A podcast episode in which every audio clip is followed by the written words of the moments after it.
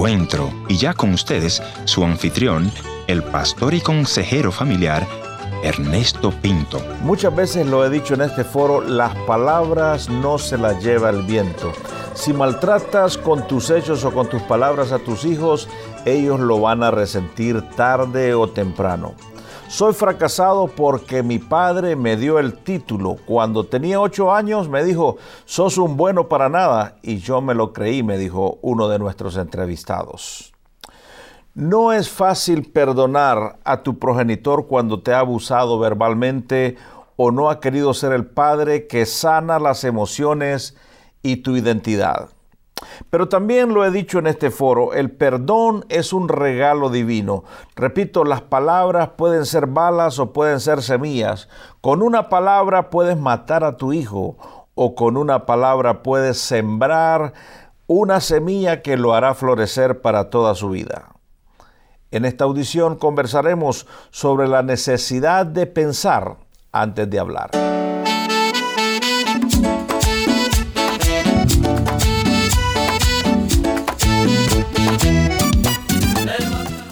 Historias que otros callan. Bienvenido a esta audición. Nuestro invitado de hoy es Josué Mejía. Ahora él vive y trabaja en el Ecuador. Josué nos va a contar cuál fue su relación con su padre.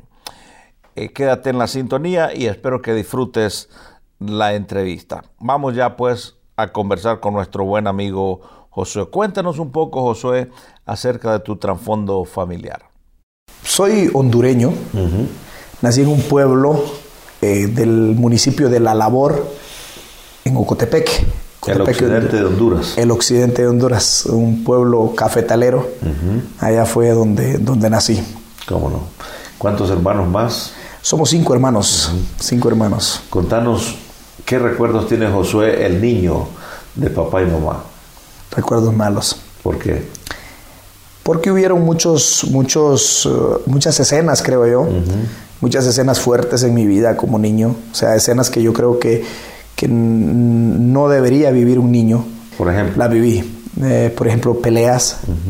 Peleas de padres, eh, insultos, eh, golpes, aunque los golpes no son tan fuertes, creo yo, que las palabras, esas palabras hirientes, esas palabras o sea, que viste groseras. A papá y mamá pelear vi a mamá y a papá pelear y, al mismo tiempo pues vi eh, o sentí el, enojo de entre ellos hacia nosotros también, o sea, o desquitándose eh, con nosotros.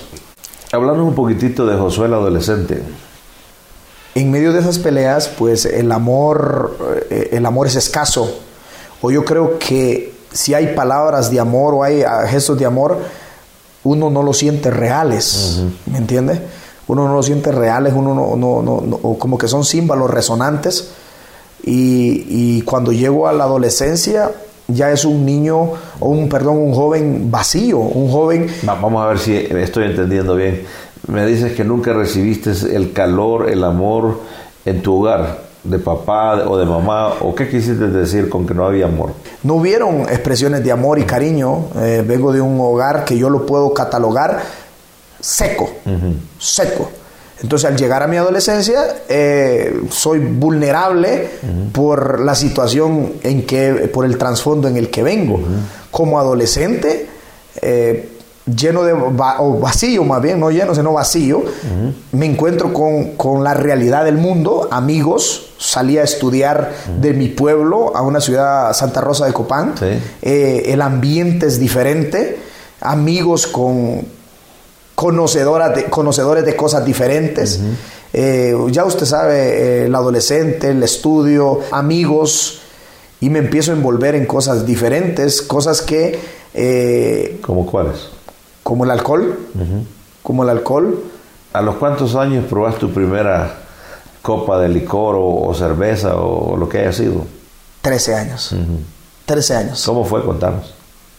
En la casa de un tío, eh, mi tío tomaba, tomaba mucho, se movía en ese, en ese ambiente.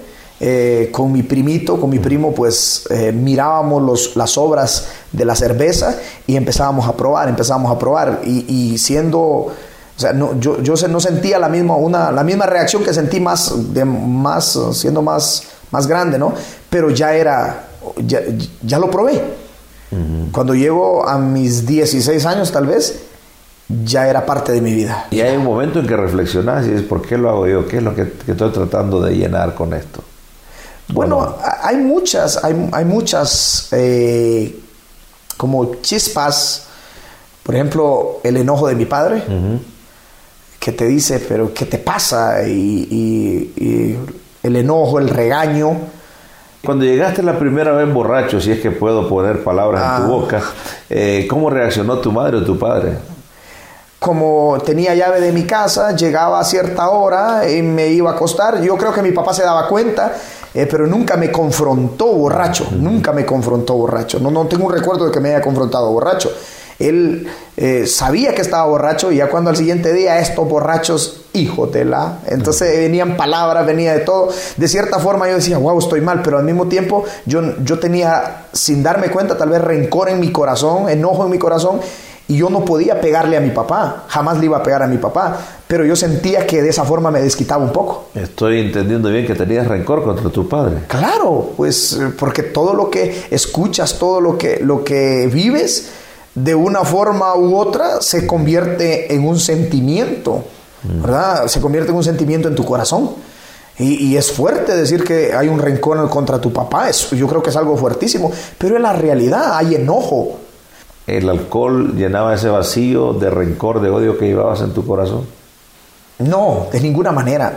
Es que eh, habían como dos cosas, dos sentimientos, eh, dos sensaciones peleando dentro de mí.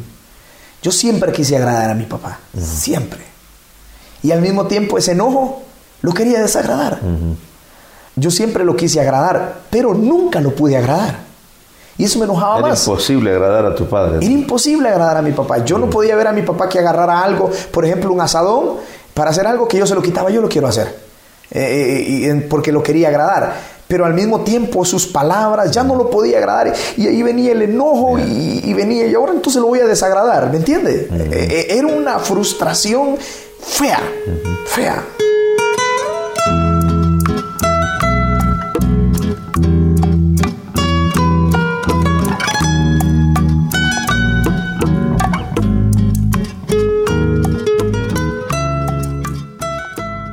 Fuera del aire, Josué me contaba que el rencor lo estaba hundiendo cada día y que el alcohol no llenaba ese vacío en su alma.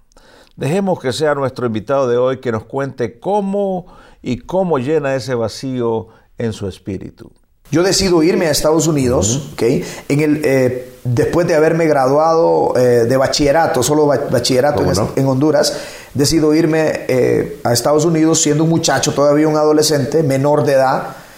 Entonces llego a Estados Unidos y vuelvo al alcohol en Estados Unidos. La verdad yo prometí que no iba a tomar, pero llegué a un lugar donde, donde no había hispanos, solo americanos, eh, no, no, sabía el idioma, era un muchachito, en una de esas un, carro me atropella en una bicicleta.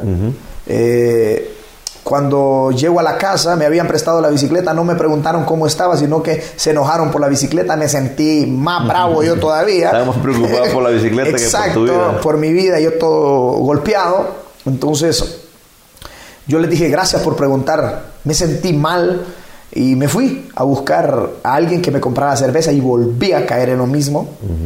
Eh, después, en el trabajo, después de un fin de semana de borrachera, tuve un accidente.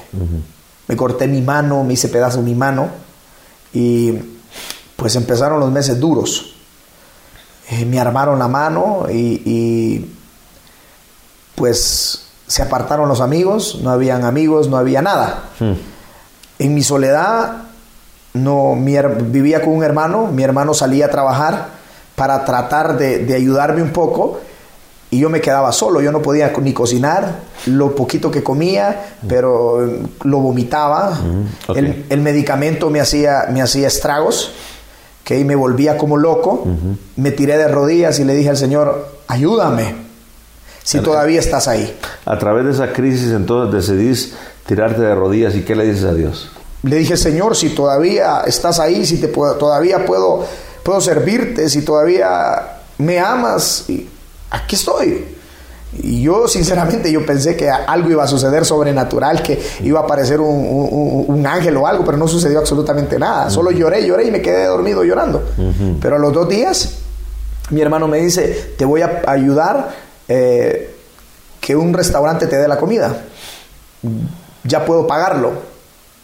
Salí y en la calle me desmayé por lo, la debilidad. ¿Cómo no? Me vomité y una señora me, recogió, me llamó a la ambulancia. Cuando yo desperté, una señora me tenía de la mano y me dijo las palabras, wow, que marcaron. Me, me dijo que, Cristo me amaba. Mm. Y eso me sonó. No podía entender cómo...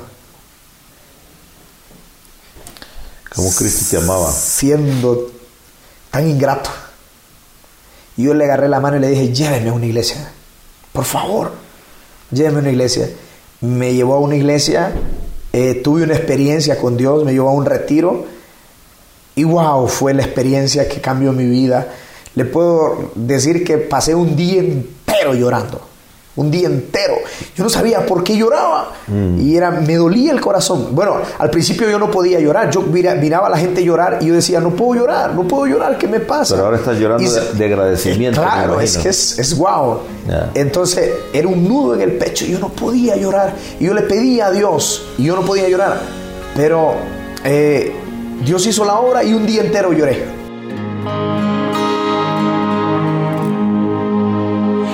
Aunque el tiempo pase, anhelo tu presencia.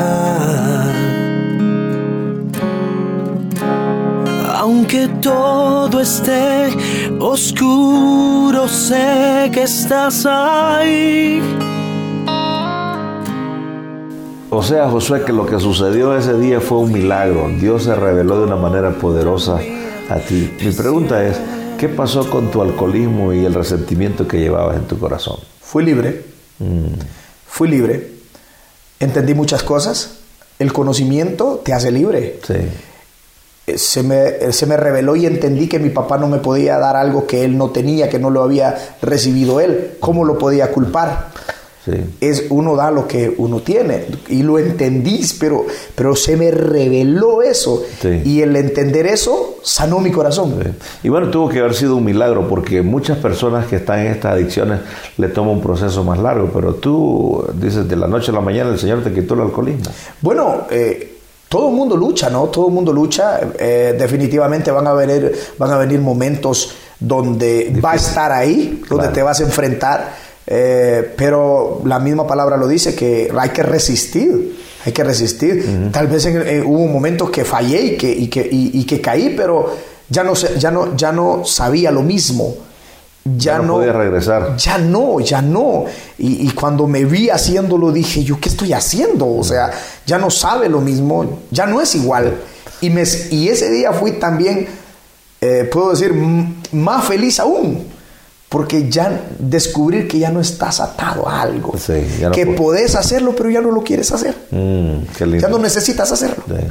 Hablando del alcoholismo, hablando del resentimiento, o sea, ya es algo que ya no lo tienes en el corazón, que ya, ya puedes ver o, sentir algo diferente, hermoso. Gracias por haber estado en la sintonía de este tu programa Encuentro y te voy a agradecer que me visites en el www.encuentro.ca o también puedes dejarme una nota de voz en el WhatsApp 1-204-202-1525. Gracias por sintonizarnos a través de esta radioemisora. Yo soy tu amigo Ernesto Pinto y al despedirme quiero recordarte que Dios te ama y yo también.